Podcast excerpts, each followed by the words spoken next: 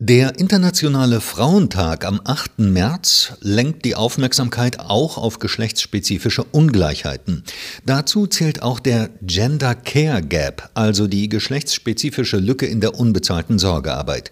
Diesem Thema widmet sich der Wochenbericht des Deutschen Instituts für Wirtschaftsforschung DIW Berlin, der am 4. März 2024 veröffentlicht wurde.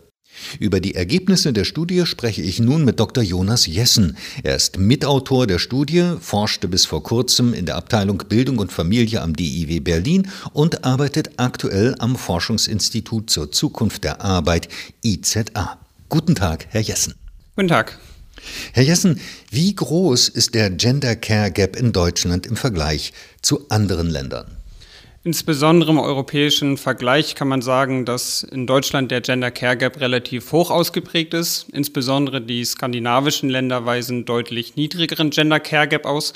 Deutschland hingegen ist eher im Bereich der südeuropäischen Staaten wie Portugal und Italien zum Beispiel, wo die Ungleichheit ähm, in der Care-Arbeit, in der Sorgearbeit deutlich höher ist. In welchen Altersgruppen ist denn der Gender Care Gap am stärksten? Wir sehen, dass insbesondere bei 30-Jährigen der Gender Care Gap stark ansteigt und danach auf einem höheren Niveau bleibt. Im Vergleich dazu kann man sagen, dass insbesondere bei 20-Jährigen der Gender Care Gap hingegen noch deutlich geringer ausgeprägt ist. Wie ist das zu erklären? Wir sehen sehr, sehr stark, was auch unsere Analysen zeigen, dass der Gender Care Gap stark ansteigt mit der Familiengründung zusammen. Das heißt, wenn ein Kind in das Haushalt kommt, dann steigt sowohl die Kinderbetreuung logischerweise als auch die Hausarbeit, die in Haushalten gemacht wird, sehr, sehr stark an. Zu Beginn der Corona-Pandemie wurde befürchtet, dass die damit verbundenen Kita- und Schulschließungen die Ungleichheit in der Sorgearbeit noch vergrößern könnte. Ist das so eingetroffen? Was sagen Ihre Daten dazu? Im Verlauf der gesamten Pandemie muss, muss das durchaus differenziert betrachtet werden. Die Analysen wirklich zu Beginn der Pandemie im April, Mai und Juni von 2020, als es sehr starke Einschränkungen gab, da haben wir in der Tat gesehen, dass die Ungleichheiten stärker geworden sind. In der Tat haben Mütter einen höheren Teil der Sorgearbeit übernommen, wodurch die Ungleichheiten stark vergrößert wurden. Die Daten im Verlaufe der weiteren Pandemie haben jedoch gezeigt, dass es keine starke Retraditionalisierung während der Pandemie gab. Der starke Anstieg der Ungleichheiten, der zunächst beobachtet wurde, ging wieder zurück, sodass heutzutage die Aufteilung sehr nah dran ist dazu, wie es letztendlich vor der Pandemie bereits war, wo Mütter zwar einen höheren Teil der Care-Arbeit deutlich übernehmen, aber dieser Anteil ist nicht größer geworden im Vergleich zu vorher. Wie ist das zu erklären, dass also die Ungleichheit in der unbezahlten Sorgearbeit erst angestiegen ist während der Corona-Zeit und dann wieder zurückgegangen ist? Wie, wie kann man das erklären? Letztendlich ist, was in Haushalten vor sich geht, auch für uns als Forscherinnen und Forscher natürlich eine Blackbox. Zu Beginn der Pandemie war es natürlich ein sehr, sehr weiter Sprung weg von der Normalität. Man musste sich an die neue Realität mit Kita- und Schulschließung gewöhnen. Und diese Flexibilität, so scheint es, haben haben Frauen, haben Mütter deutlich mehr gebracht, dass sie die zusätzliche Arbeit, die anstand, eher erledigt haben. Bereits ein Jahr oder weniger ein Jahr nach Beginn der Pandemie ist quasi ein neues Gleichgewicht eingetreten, wo dann auch die Aufteilung innerhalb der Haushalte sich dann neu justiert hat. Und da ist man eigentlich relativ schnell dann wieder zu den Aufteilungen, die man vorher hatte, zurückgekommen, sodass es keinen starken Wandel im Vergleich zu vorher letztendlich gab. Dankeschön. Ein Punkt, den Sie auch in Ihrer Studie untersucht haben, ist die Auswirkung auf den Arbeitsmarkt. Inwieweit wirkt sich die ungleiche Verteilung der unbezahlten Sorgearbeit auf den Arbeitsmarkt aus?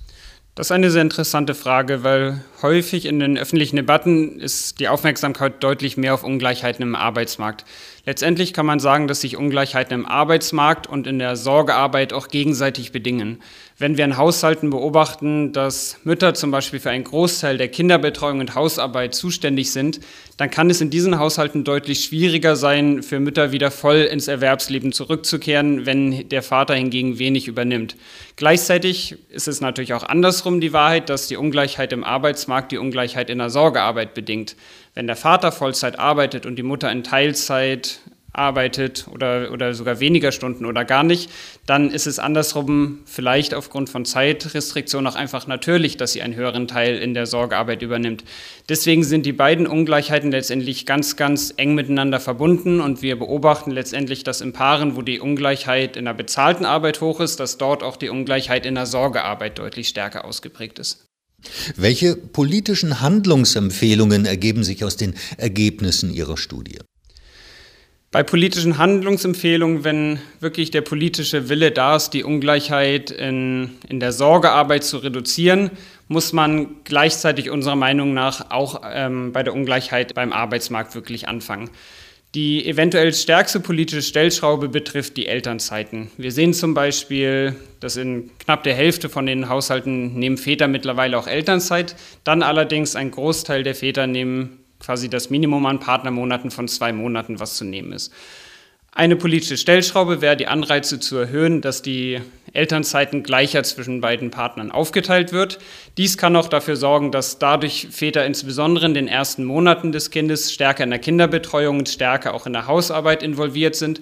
Und das kann auch innerhalb von Haushalten dann die Dynamiken wirklich langfristig verändern, dass zum Beispiel nicht nur die Mutter angerufen wird, wenn es in der Kita Probleme gibt, was häufig beobachtet wird. Andere Möglichkeiten sind zum Beispiel auch, dass man steuerliche Anpassungen vornimmt. Deutschland gibt es ja immer noch das Ehegattensplitting, das heißt, der Haushalt wird letztendlich besteuert, was letztendlich geringere finanzielle Anreize für den niedrigverdienerinnen Partner, was in Deutschland relativ häufig Frauen bzw. Mütter sind. Wenn man dort zur Individualbesteuerung wechseln würde, dann gäbe es auch stärkere Anreize für die geringverdienendere Person, sich stärker sich am Arbeitsmarkt zu beteiligen. Und wie ich eben sagte, das hat in der Regel auch Auswirkungen auf eine gleichere Aufteilung in der Sorgearbeit. Herr Jessen, ich danke Ihnen für das Gespräch. Vielen Dank auch.